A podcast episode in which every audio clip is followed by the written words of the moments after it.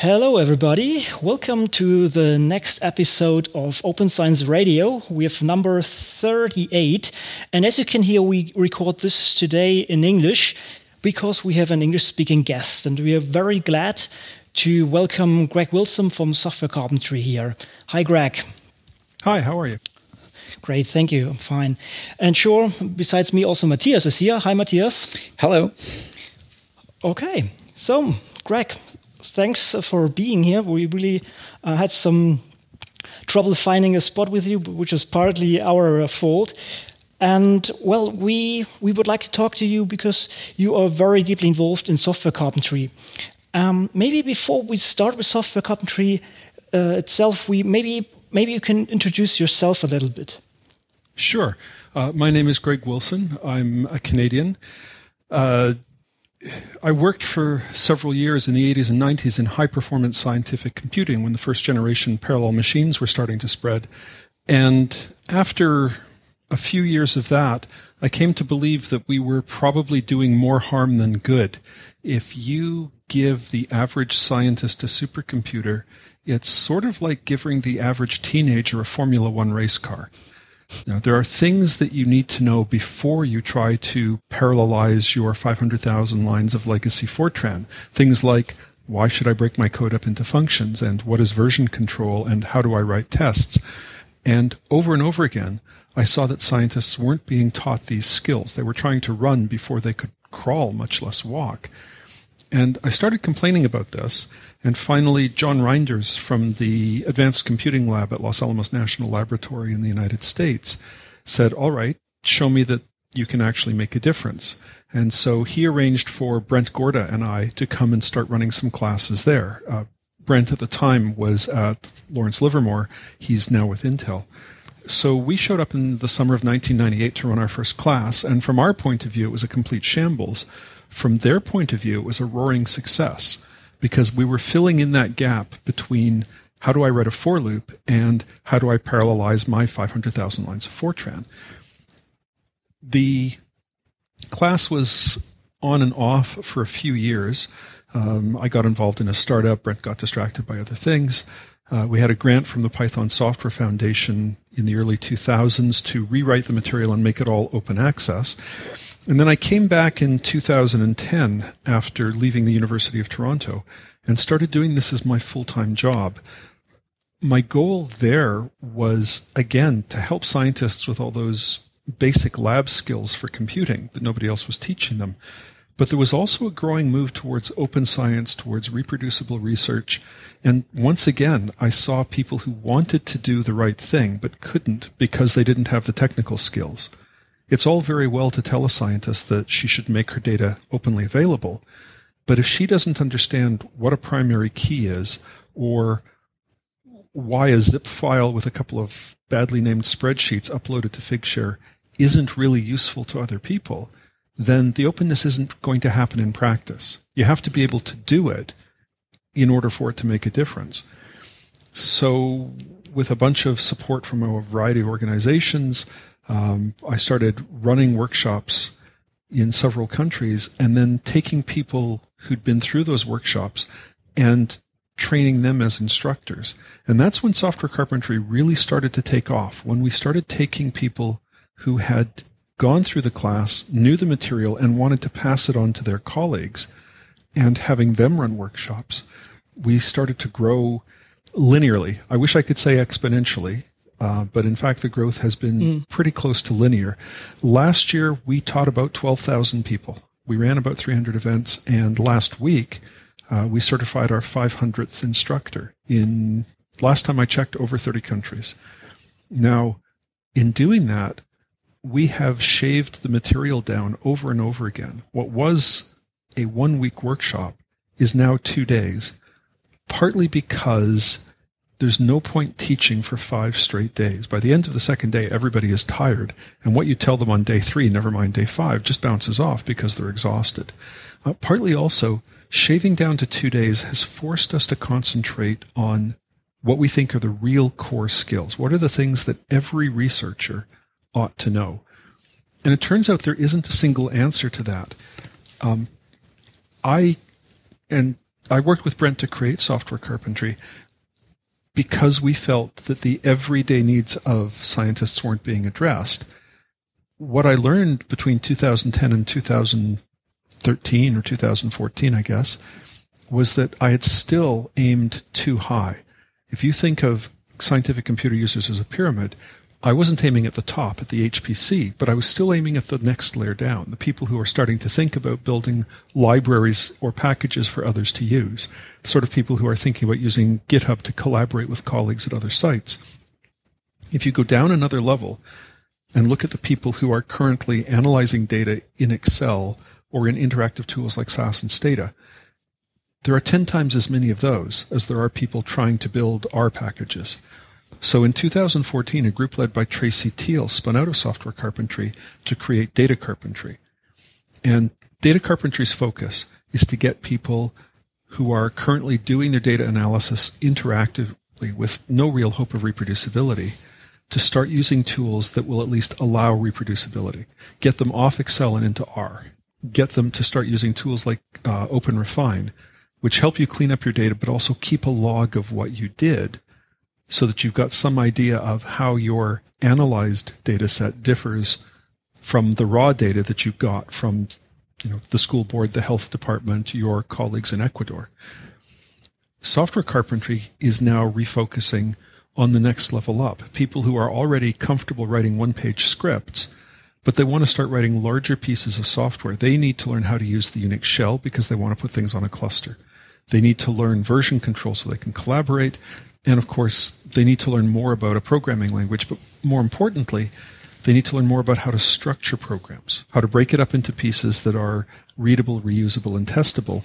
And if they come out of the two days understanding that those are all the same thing, then we've accomplished our goal. The other thing I should say by way of introduction is that my personal focus has shifted over the years. Six years ago, as I was planning to leave U of University of Toronto, I thought my primary focus was going to be teaching scientists how to program. And that is still the main aim of software carpentry, although we would now use the word researchers because we're helping people who are in, for example, digital humanities, um, the social sciences, and so forth. But my personal focus now is on how do we improve teaching?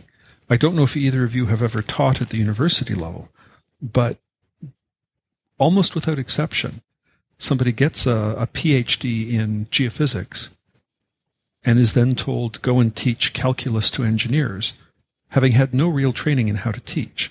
And knowing the subject matter doesn't mean that you can actually teach it. So, partly in self defense, partly so that we could get the most out of our volunteer instructors, we began teaching better teaching methods in our instructor training course. And then we discovered that once people know that, they're more likely to start contributing to lessons in the same way that they contribute to open source projects. If you take a look at Wikipedia, you're seeing more than a million people collaboratively writing really readable prose about everything from DC Comics to the discovery of uh, quantum mechanics.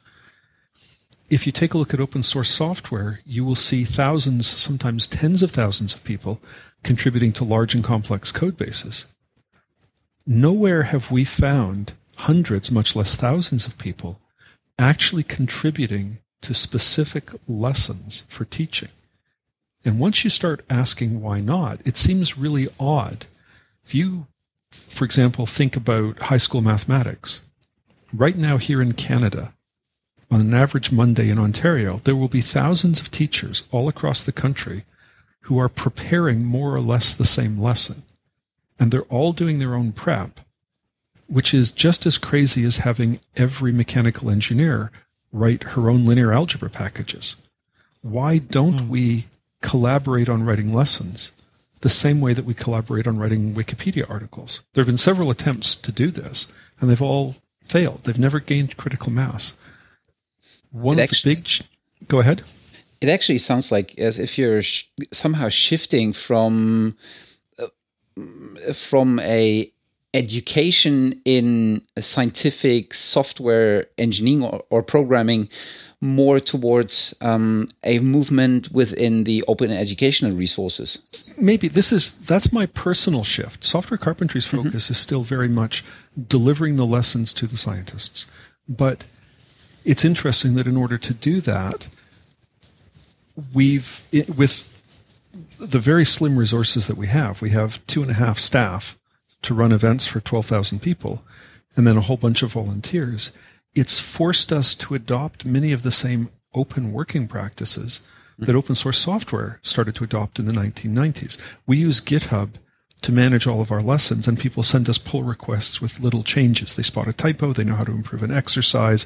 They think we should add three lines about some configuration issue on some version of Mac OS. So we get the same sort of profile of contributions that a project like Django or IPython would get. And I don't know of other educational projects that are doing that. And I think that the fact that we're treating the lessons the same way we would treat software is one of the keys to our success. And personally, I'm really interested in exploring that and seeing how far we can take it so that we can reach more scientists and continue to improve all of our lesson materials. So that's where we are today. Um, I stepped down as executive director last September. Jonah Duckles uh, started October 1st, and he now runs the project. My focus now is on instructor training, on how we teach people to teach this, and by extension, to teach other things as well. And as I said, it's it's been an interesting journey. Hmm.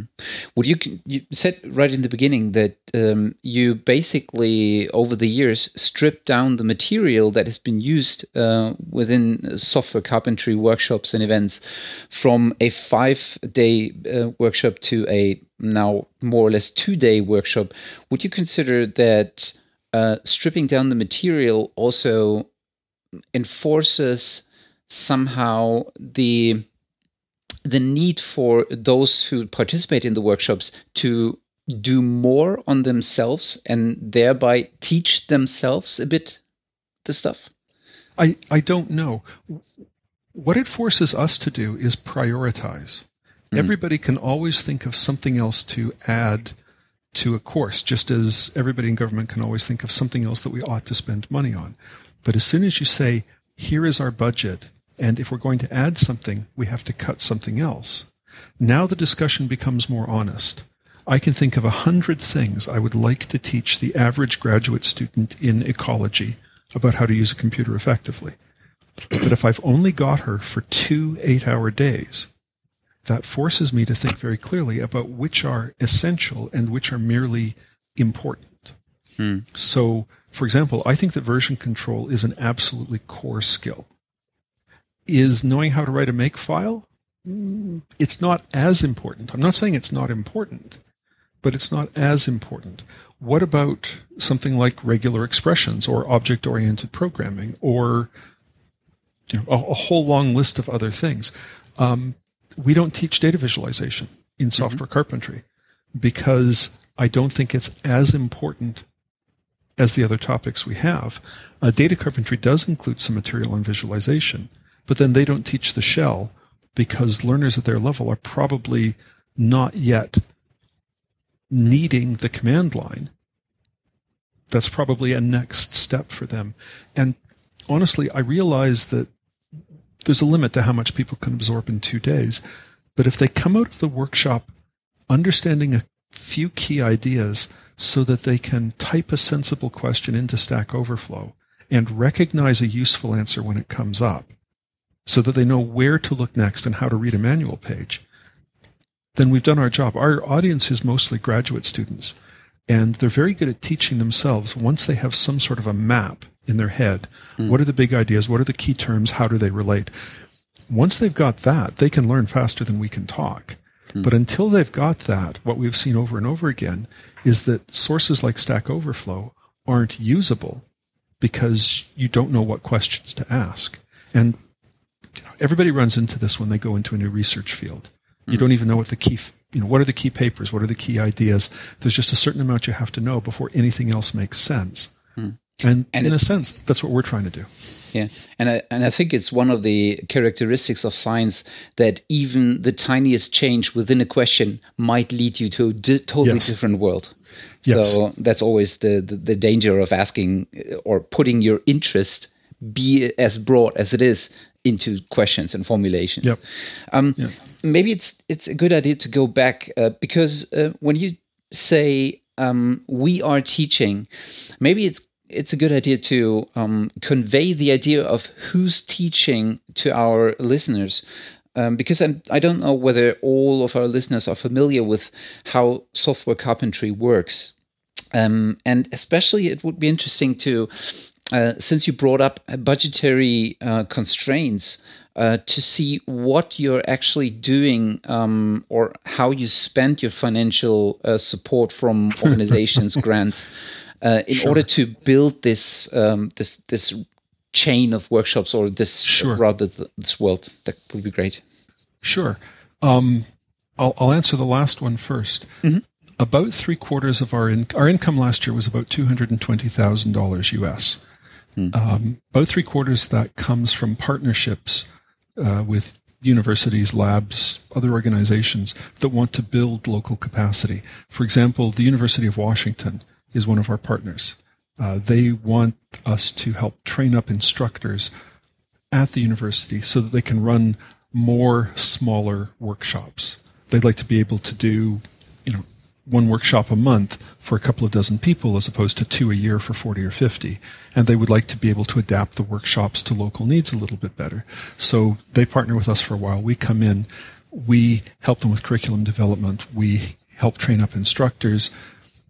And yes, it means that we're essentially you know, putting ourselves out of a job, but there are enough institutions that need this that we're not worried about that anytime soon. The other quarter of our income last year comes from the administration fee we charge when we're the ones who are arranging the workshop. A place, let's use the University of Washington again as an example. They have enough instructors now on campus that they can just send mail to their local list and say, who wants to help teach a workshop in May on such and such dates? And they can handle registration, they can find the instructors, they can do all the setup that's needed a lot of organizations, a lot of universities don't yet have people locally, so they contact us. We then go to our pool of instructors and say, all right, who would like to go to, uh, you know, Darmstadt? Who would like to go to Berlin in May to teach on these two days? They would prefer somebody with a bioinformatics background, right? So we charge a fee for that all of that money together is what helps pay for the executive director, for myself doing instructor training, and then for half the time of the program coordinator who's doing the nuts and bolts of making sure that you know people have remembered to book their plane tickets and the room has actually been reserved and all of those sorts of things. The other half of the program coordinator's time is paid for by data carpentry because she's wrangling both sets of workshops, both software carpentry and data carpentry. The instructors are as I said, mostly people who've either been through workshops or helped at workshops. Some of them will be grad students or postdocs who've picked up these skills either from us or on their own or some mix of the two and want to pass them on to their colleagues. And I'll come back in a moment to talk about their reasons for doing that. Hmm. We're getting a growing number of instructors, though, who are university staff, typically IT staff or people working in the libraries, who do this because their lives will be easier if their clients know these things. If you're running a cluster in a geology department, you'd really, really like all the grad students in geology to know how to write a shell script before they come and start asking you for assistance. Mm. Mm.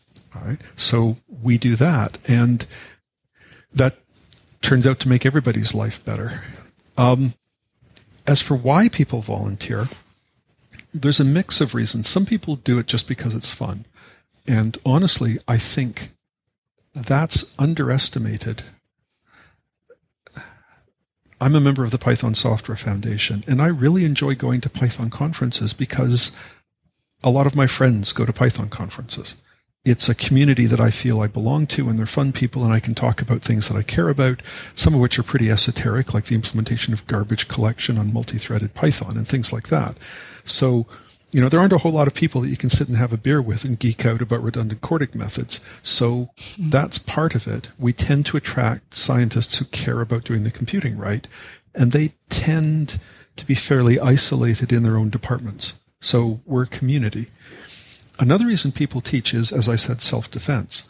If you're IT staff in a biology department, teaching the incoming graduate students a few basic skills just makes your life better. Right? Um, and that's part of why Brent and I set this up in the first place. These are the things that we wished everybody had known 20 odd years ago. Another reason people teach, though, is to boost their own careers. The academic job market is pretty tight these days. If you are in a field like astronomy, there are only a handful of jobs coming up next year. And anything you can do to make yourself look more useful improves your chances of at least getting the interview.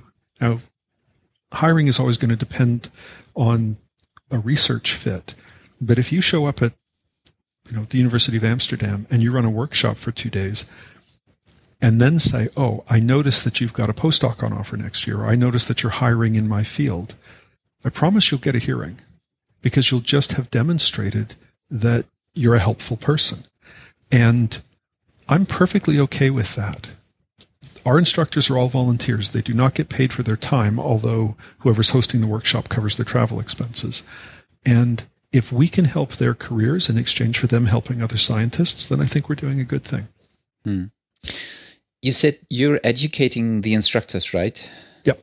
So that's basically how it works. You, as as as a basic team, are mm-hmm. educating instructors showing them how to teach this stuff or at least giving them yep. an idea how to teach so that they actually could develop their own way or style of teaching well yes based on your no. curriculum and all this kind of so it turns out that we know at least as much about education and learning as we do about public health the hmm. difference is whereas we act on things like the germ theory of disease and you know the relationship between smoking and lung cancer.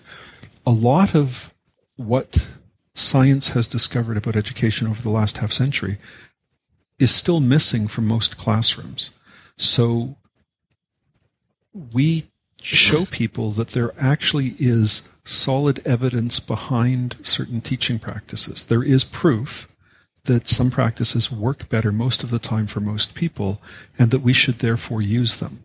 Mm-hmm. There are other things that are widely talked about or widely believed for which there is absolutely no basis in evidence. And so if, if people are going to change something, I'm actually more comfortable with them varying the curriculum to meet local needs than varying the teaching methods because. I, I accept that somebody doing economics probably needs to master a slightly different set of tools than somebody doing particle physics. Perfectly mm. comfortable with that. Mm. But in all cases, they're human beings. And so we should be doing, we should be interspersing regular formative assessments throughout every hour. We should be doing hands-on live coding so that we can follow the learners. We should be doing a whole bunch of things that are still largely missing from both traditional university lectures and most online courses, most MOOCs, massive open online courses, are just bad teaching delivered at the speed of the internet. Hmm. The teaching method hasn't hmm. changed in 500 years. And if your doctor was only doing things that doctors in Renaissance Italy had known about, you'd go find another doctor. Hmm. By the by the way, this is really something. Um, and well, I, have mentioned this, but I was participating in such a instructor training that that you gave, and um, this was actually really the mind blowing part about it. So mm. you mentioned many reasons why somebody should participate in such an instructor training, career wise mm-hmm. and skill wise. But also, I think my teaching really dramatically improved afterwards. You really pointed me to many many things I was not aware of because, well, I'm as a uh, somebody who, who's doing a PhD and so on, you're not taught uh, to be a teacher. Yep. And the, the course fundamentally changed this. For example, this recommendation of the book, um, How Learning Works, this was mm-hmm. really great. This um, And I think if, and I really want to mention anybody who, who thinks about joining software carpentry, that uh, you will be exposed to many different um, ways of teaching and also, well, think more about how to teach stuff actually, which is your focus now, right? Yep. Yeah. And we have people who are taking what they've learned from our instructor training and using it in other classes. Um, Gerard Gorman's group at uh, Imperial College, for example, has been teaching classes to geophysics students. And, you know, the content is different from what we teach, but the teaching methods are ours. And they've actually got a little paper out uh, that, that shows improvement in outcomes, which is completely unsurprising. And once you start paying attention to 50 years of research by smart, hardworking people, it would be amazing if your outcomes didn't improve. Um, but, but again, software carpentry's primary focus is the skills that we teach. In a sense, we've been driven to adopt better practices for the same reason that open source groups in the 1990s had to adopt better practices. They were early adopters of test driven development, of agile methods, of continuous integration, of a whole variety of things because they couldn't afford to be sloppy. If mm. you have the budget of a Sun or an IBM or an Oracle, you can afford to do things badly. And I mean no offense to the programmers there, but if you're a bunch of volunteers and you're broke, you have to play smarter or you can't play at all. And, mm. you know, I, I find it interesting that partly because we're self-selected to be people who care about education, but partly also we have to be more effective hour by hour because we've only got two days of contact. And, and partly also, I think, we have a freedom to experiment that most university lecturers don't have. When you're teaching a class at your local university, any significant changes have to be approved by a curriculum committee. It'll take months, if not years. It has to integrate with two prerequisite courses and three dependent courses, and mm. change is difficult. and I accept that it's going to be difficult because we're coming in and teaching a two day workshop that is outside the usual curriculum, we can do pretty much whatever we want as long as it works. Mm. And that's been very liberating. Mm. Do you have do you have any feedback loops? I mean, um, mm. how do you judge what what teaching works and what not? I mean, you have a lot of re oh, theoretical oh, resources, but how how, okay. do, how do you get this? First thing I'll say on that is that is our single greatest weakness. And if I could set the clock back a few years, um, we should have invested more in doing systematic follow-ups some sort of mm-hmm. systematic assessment. I am convinced that a large part of what we teach is useless. I just don't know which mm-hmm. part. Mm. Right? Um, and, and it's a very, very difficult question. We don't know how to measure the productivity of a scientist. We don't know how to mm. measure the productivity of a programmer. It's not as though you can put the two together and have the unknowns cancel out. If we're trying to measure the degree to which training in software skills increases scientific productivity, we're trying to solve two unsolved problems at once. That said, there are things that we could and should be doing. Uh, we just published a study done by Beth Duckles of why people teach for us. And now that's interview based, it's qualitative. So we're not getting pie charts and bar charts out of it, but we're getting a lot of insight into what builds our community. And I'm hoping we can go back and do similar interviews with people who went through workshops a year or two ago and ask them what's changed and then see what patterns we can see. Until we do that, there's no point trying to measure micro level detail because we would be measuring irrelevant things. Mm. The other feedback loop that we have though is every two weeks we run a debriefing session where people who've taught in the last few weeks get together for an hour online for a moderated discussion. What worked and what didn't? What was positive? What changes would you make? What new problems arose?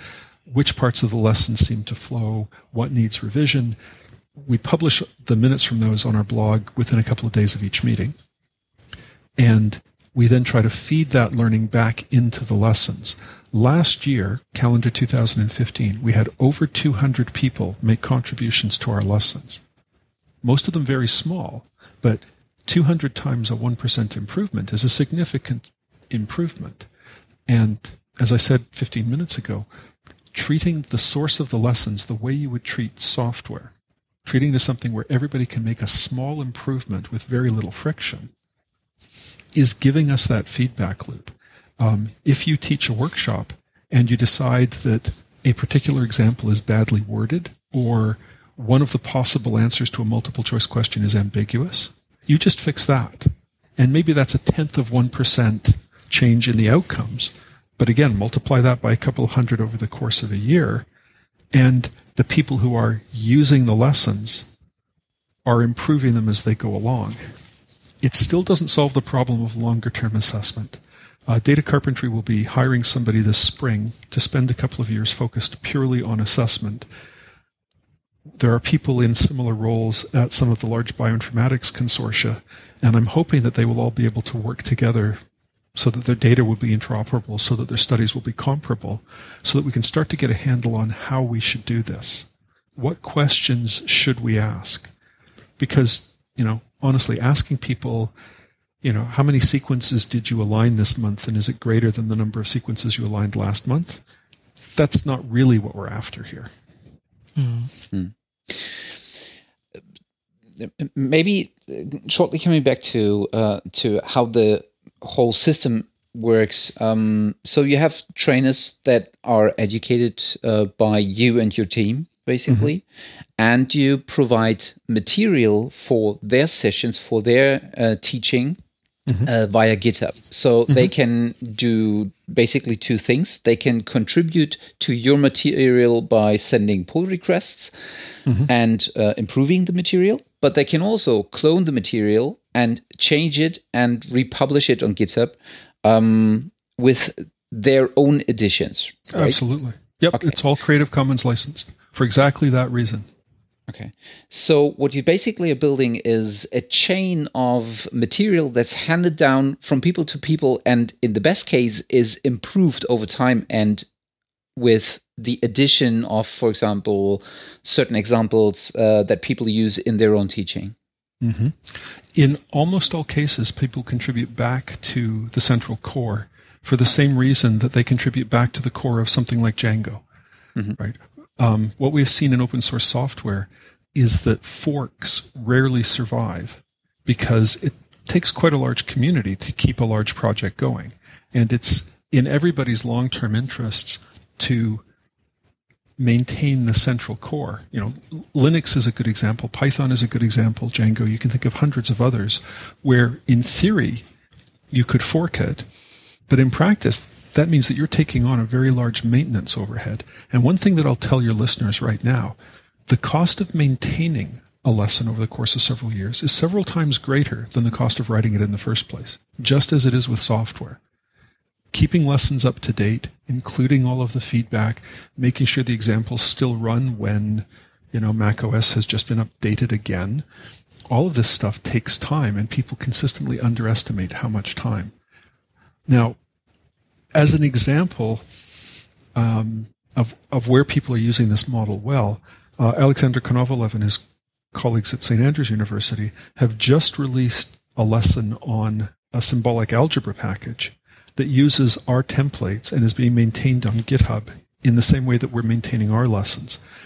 It's too specialized a topic for us to include in the core. We're never going to displace the shell or GitHub or basic Python programming with symbolic algebra.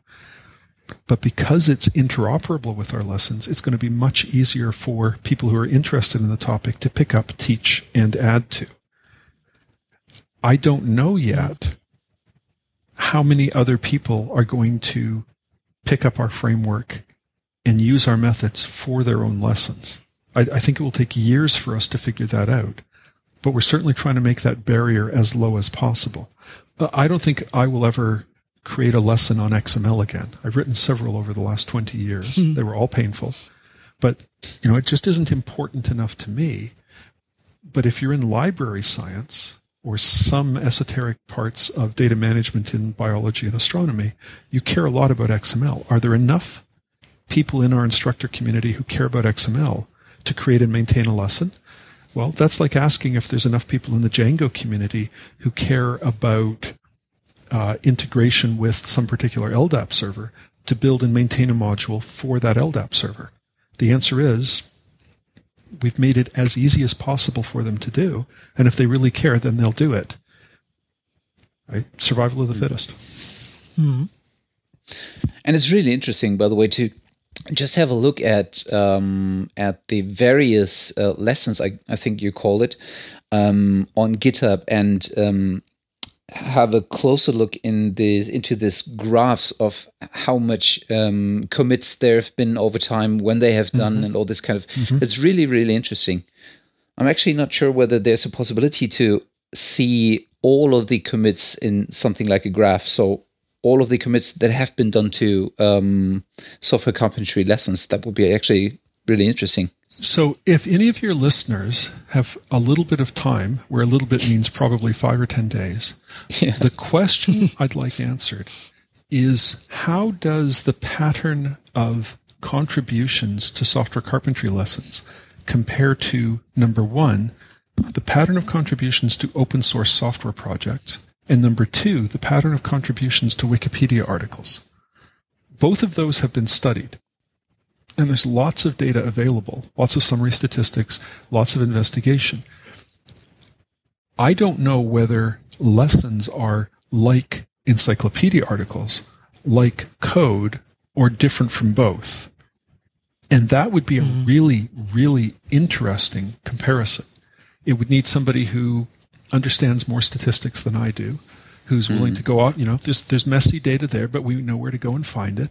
Um, you know, it it it feels like a good little data science project, and I think the resulting paper would be widely read because we are, I think, doing something that's genuinely new.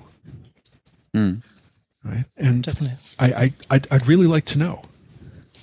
And do you have a have a a gut feeling? Well, I have no, one. No, so. I, yeah, I, I, I have several, and that's the problem. I could argue it either way, right? I mean, yeah. both of these, both stories are plausible, right? And that's why science exists. Is you've got several explanations that are coherent. So you go and you look at the data, and the data tells you if you're right or wrong. Mm. Right? So, I, I, you know, we need somebody who can go and look at the data and tell us and the answer will probably be unclear because that's mm. usually what you get when you talk to a data scientist. yeah. um, I've got three or four minutes and then I'm going to have to run, I'm afraid. Okay. Right. Okay, no problem. Um, yes, I guess, I guess uh, we, we covered already a lot, but, but maybe we can just make the connection to to uh, NumFocus. So NumFocus is kind of a, a funding um, organization. No, are you connected to this, or what, right. what is it precisely? So Num NumFocus is a nonprofit organization registered in the state of Texas. Uh, the legal term is 501c3 because that's the section of the U.S. tax code. Setting up a nonprofit in the United States takes a fair bit of work. A lot of paper have to be filed. There's, you know, every year certain reports have to be generated. So what NumFocus does is handle all of the taxation paperwork, all of the legal paperwork for organizations like Software Carpentry, the IPython project, a variety of others. In exchange, we pay them a small fee. They take care of the stuff that we really, I, I, I don't want to have to go and hire a tax lawyer in the United States. I wouldn't know where to start right? So it's worth us to pay them a small fee for them to take care of that. And in exchange, they handle the money for us. So when an organization, for example, makes a donation to software carpentry, on paper, legally, they are making a donation to NumFocus, which is then dispersing the money to us. And this is just mm-hmm. for economy of scale. Um, the Software Freedom Conservancy does the same thing for a wide variety of open source software projects. For example, uh, the Samba project and the Inkscape project are both too big to be run out of somebody's basement, but too small for it to be worth setting up a nonprofit with an elected board and all of the tax reporting. So the Software Freedom Conservancy serves that role of being the legal entity to shelter all of these projects. It's a very useful mm-hmm. service. Mm, no, makes sense. And many other projects are covered here, like Jupyter, NumPy, and so on, right? Yep. It's really great. All yep. right. And Ooh. and they're certainly open to taking others. If you know, if it's one or two developers, it's still probably too small. By the time you've got a couple of dozen people and you know six figures of income in whatever your local currency is, it's time to start thinking about who owns the trademarks. Uh, the, the name and logo for software carpentry, for example, are trademarked in the mm-hmm. United States and Canada, Uh, I think there's a couple of others in progress. Well, they shouldn't be, those trademarks shouldn't be my property because I'm just one person. They should belong to software carpentry. Well, that means you need a legal entity in steps NumFocus. So, um, yeah, other people who've got projects on that sort of scale, definitely worth looking at. Okay, I think um, we, we, would have some other questions, but if you if you need to run, I guess they are not uh, so super. I've got time for one more if you want. okay. Um, why MATLAB? This was my mean one. so there's a collection. sorry for this. I don't want to start a flame war, no. but I was always wondering. Um, MATLAB. I know MATLAB is widely used in, in, in several parts of science. Still, I think it's kind of um, not aligned to the to the open open source um, spirit of, of software carpentry. This well, was my we, only mean question. May I ask what kind of computer you're sitting in front of right now? I'm having a Linux uh, computer in front of me, Ubuntu. Okay. Sorry for that. Okay, I'm sitting in front of a Mac. Mm. Right, so it would be hypocritical of me to say you can only mm. use open source software. And last time I checked, Skype, which we're using for this call, isn't open source either. You're right. right? So okay. Mm. our goal is to teach better computing practices. If people are using closed source packages like MATLAB, then we will go and teach them that for the same reason mm. that when we are in Brazil, we teach in Portuguese. We, we, mm. we go to our learners. Right? And, mm. and I think that we will persuade more people to be more open by being less strident. Uh, again, this is a personal opinion. This is not mm. software carpentry's position. But I think a lot of the advocates of open science actually do their cause harm by saying if it's not 100% open, then it's not real science because that means pretty much everybody who was doing science before 10 years ago and most people doing science now aren't real scientists. Well, mm-hmm. you're not going to persuade people by insulting them. Right. Right. And there's a lot of people doing a lot of really good research work using closed source tools like MATLAB or macOS. There's a lot of people in our community, for example, who think that, you know, Windows is a toy and suitable only for business use. Well, I know a lot of mechanical engineers who are designing a lot of spacecraft using closed source CAD tools on Windows and doing things that I simply couldn't do with open source tools on Linux. It's not my place to judge. Mm. Okay? I hope that the more they learn, the more they will see the advantages of openness. Right? Mm. But I, I think we have to show them the light rather than beat them with a stick. That's a personal opinion. Oh, this sounds very good indeed. All right. Uh, thank you so much, Greg. Do you have any last words uh, that you would like to share with us or anything? The last thing I would say is that uh, we would love to run more workshops in continental Europe, uh, particularly in the East and the South. If people go to our website, there's a tiny little form you can fill in to ask us to help you set up a workshop. If your listeners would like us to come and help, please just let us know. Great. Cool. Thank you so much for your time. And this was really, really great fun. So okay. I'm glad you thank enjoyed you, it. Thank you very much. I hope yeah, the audio absolutely. file worked from this end and I will figure out how to get it to you. thank you very much. Okay. Thank you Talk very much. soon. Bye-bye. Bye. Bye. Okay, I think this was uh, really fast, and uh, I think we, we could have go on forever. And I, th- I think it's really really amazing um, how Greg Wilson can focus on, on the teaching level on this. And as, as mentioned, I was in one of these instructor trainings and I gained so much out of that. And I, I hope you could also listen or hear how he how he approaches this teaching. And this is really really it's, it's, interesting because it's a very scientific method right it's a very scientific approach of doing this by looking for feedback looking for real data that can be used in order to to improve that. Mm. But it, it's actually really interesting to um, because this is the section that we barely touched. Um, so it's actually really helpful and nice to have you uh, with your own experience um, as being one of those people having participated in the in the training sessions uh, with mm-hmm. uh, software carpentry. So maybe you could give a short insight in how that actually went.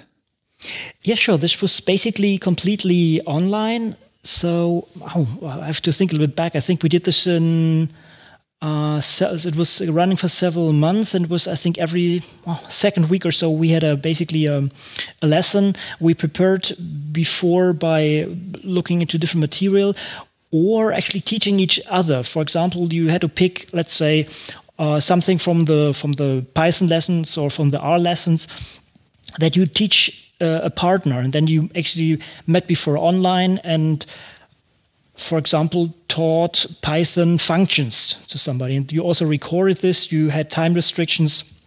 You try to focus on the minimal information that you need to transport in order to get a lesson over to somebody. And this is actually really amazing. And it's also, uh, well, you, you get this immediate feedback. And this is something I, I was not aware of. As said, I'm I, am doing teaching, but I never had actually formal education. Actually, meanwhile, I have a formal education because the university is actually uh, providing such a thing. But before this, I was not exposed to this, and it showed me actually how important this is. And building these feedback loops, talking to other teachers, oh, what did I do well? What did I do so well? And how can I improve? And this is a fundamental method. And I think this is also done if you do the teaching that you talk to the other instructors what was good, what was bad. Actually, well, uh, Greg mentioned this that we have to have afterwards these kind of feedback sessions um, in, in general what worked and what didn't work. I guess on the on the general level, but also on on your personal level.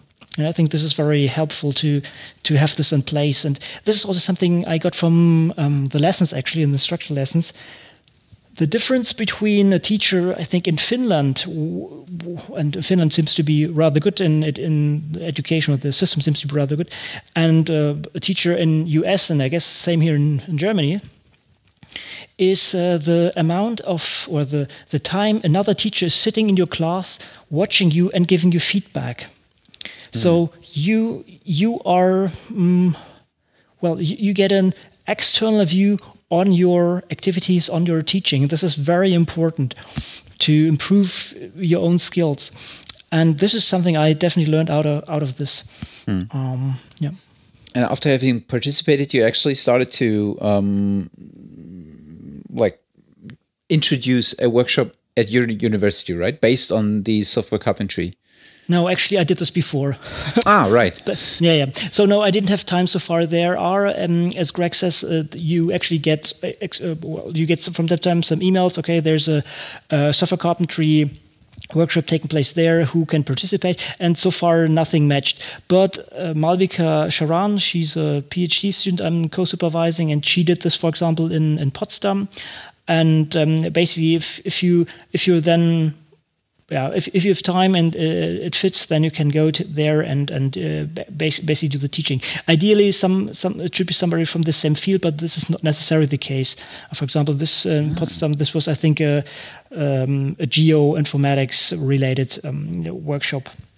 Huh? Yeah. Ah, all right. Now I understand the system how it actually works. I thought you were kind of as as a university or as a person from a certain university, you are asking um, for for a workshop on a specific topic and you're not providing the teacher, but some teacher who's uh, familiar with the subject can actually call you or uh, contact you and uh, tell you, "Hey, listen, I'm I could take over this uh, this workshop." Mm-hmm. This is what, what this is what Greg said. How they basically get the funding. So if a mm-hmm. university wants to run the workshop and doesn't know any teacher, they go to software carpentry say, "Okay, we would like to run this and that workshop can you please organize as somebody? Yeah. Then, then this is going out to the different structures, and you can volunteer to this. Sometimes it's restricted. For example, if it's, if it's in the US, sure they won't pay you a flight from Europe there. But if it's let's say in Europe, uh, then it's rather likely that you can can be an instructor there. Okay, I see. And I had I have a mean question for you because you had one for for Greg. Now I have a mean sure. question for you. Me being neither a scientist nor a programmer, why does Python play such an important role? I think um, uh, well, I, I, have a strong opinion, and I have often the the the uh, the fight. So, well, maybe a little bit of background. I started programming with Perl, and I liked it, and I used it until the end of my studies. And when I started my PhD, I switched to Python because I heard good things about it. Not that it was very concrete; it was just I thought about doing this.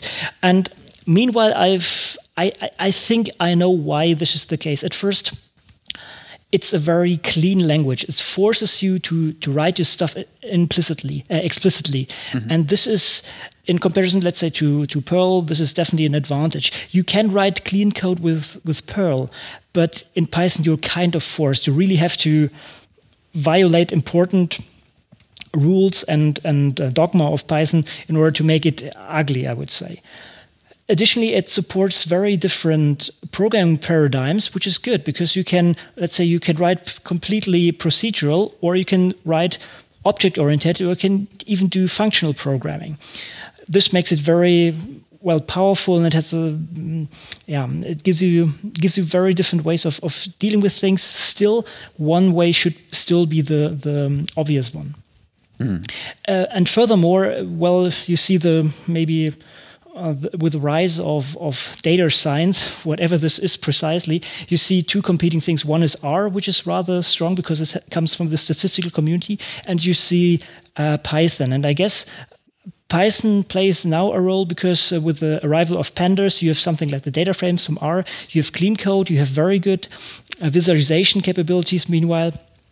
And um, I, I, guess this is the reason why this uh, is, is, so strong and, and uh, used also in software carpentry. And already since the beginning, Python was one of the um, languages there. And I think R came actually later. Hmm.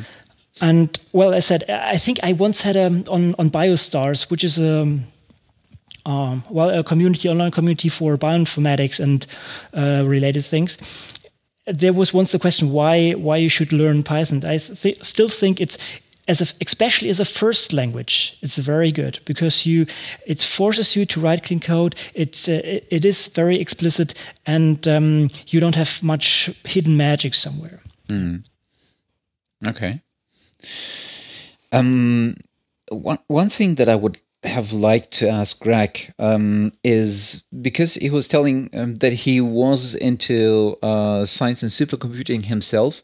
Mm. So I assume that also uh, software carpentry started more or less in the STEM subject as um, the majority of open science um, movements and activities. Um, but but I'm actually interested, or I actually would be interested in um, his impression, or even your impression, um, whether there is a movement away from these STEM nerds. I think Greg used the term geeks. Mm. um, to more general scientists is a really really bad term but no, i know i know what you mean yeah. Yeah. Uh, because well I, I, guess what you mean is that more and more people are getting their hands dirty with data. I, I mean i, I yeah. can just say this in biology uh, well there's still these low throughput experiments ongoing but more and more people dealing with high throughput data. You can today you can just push a button and you've gigabytes of data just on your hard drive, mm. uh, high throughput sequencing and other things, for example. And you, you just can't load stuff into Excel anymore, right? It's, it's just beyond that. And this is why more and more people need these very basic skills a little bit of shell programming, or a little bit of uh, shell, uh, or working in the shell, a little bit of programming, a little bit of R, whatever, or a little bit of SQL. And this is exactly what's covered in software carpentry. So this is, it, it is definitely not well, maybe I'm wrong, but I would I would say the main audience is is are not the alpha geeks because they know this anyway. It's more about the people who don't have a background in computing, still facing the, the problem that they need to work with, let's say, large amounts of data. Mm. And this is, I think, meanwhile the the main audience there, and uh, mm. yeah. This is covered with that, and I mean, judging from from my perspective, um, even the material that you can that you can get from GitHub gives you a lot of help already, a lot of guidance already. Um, even if you're not into science or um, neither into hard programming, it gives you a lot of information.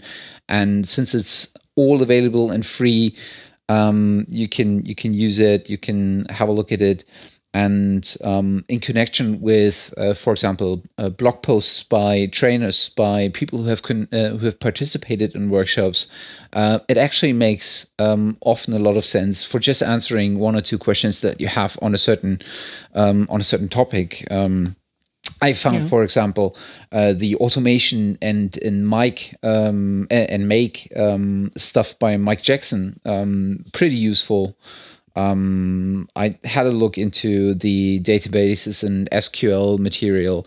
Um, so it's actually worth having a look, um, even if you don't participate in any specific uh, workshop. Yeah.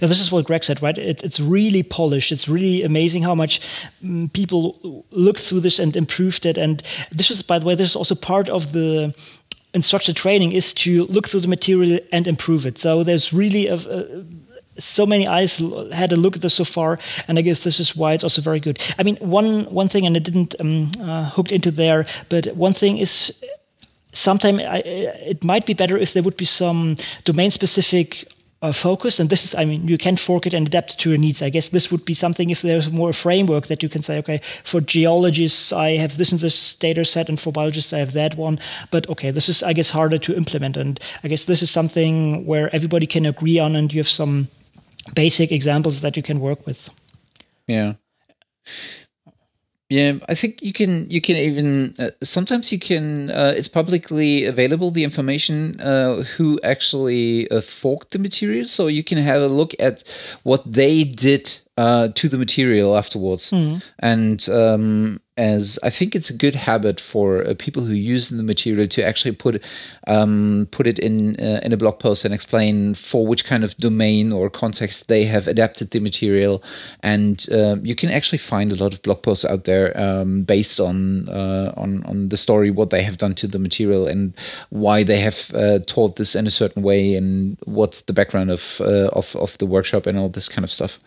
Mm, yeah. So it's really, I mean, really wide universe. Yeah. Uh, talking about the blog, this is something I also wanted to ask Greg. May- maybe you can just continue. Maybe he can throw this into the commentaries later on at some point. Uh, the the blog of uh, Software Carpentry is amazingly active. This is really, yeah. I guess nearly every day or every two days something is pumped out. There is really a, a stream of information. I'm yeah. just amazed how how this is uh, done. Yeah. Okay, yeah, but this was really something we were looking forward since quite a while. And um, well, as I said, I can recommend everybody to well either join a course or even become an instructor there. So I, I personally gained a lot from from from doing that. Um, I hope I can be soon a, a, real instructor by running a course. Maybe organize one in, in Würzburg. This would be actually good. Uh, I said I did this before. For, I did a small Unix course, which is also online, but I might uh, adapt this at some point. And um, yeah, if, if there is anybody interested in, in this, please also write in our comments or write to Software Carpentry somewhere directly. And I'm pretty sure this is a very good place to to start also your teaching experience. As said, I, I gained a lot from that just by formalizing this, and I think I mentioned the book already. This How Learning Works, which was part of the um, I wouldn't say curriculum there. This is a How Learning Works: Seven Research-Based Principles for Smart Teaching, and this is basically yeah science science driven um, teaching which i was not aware before and i can really recommend that. Hmm. okay. Otherwise i think we are more or less done. We i guess we will run a, a normal episode at some point although we have uh, several people we would like to interview on the radar but yeah we'll see. Yeah next time normal episode is i think a very good idea Exactly. Okay, Matthias, then I would say uh, have a good evening and uh, talk to you soon. Same to you. And thanks again, Greg, for, um, uh, for being part of this uh, episode. Yeah, that was fantastic. Thank you very much. And bye, everybody. Bye.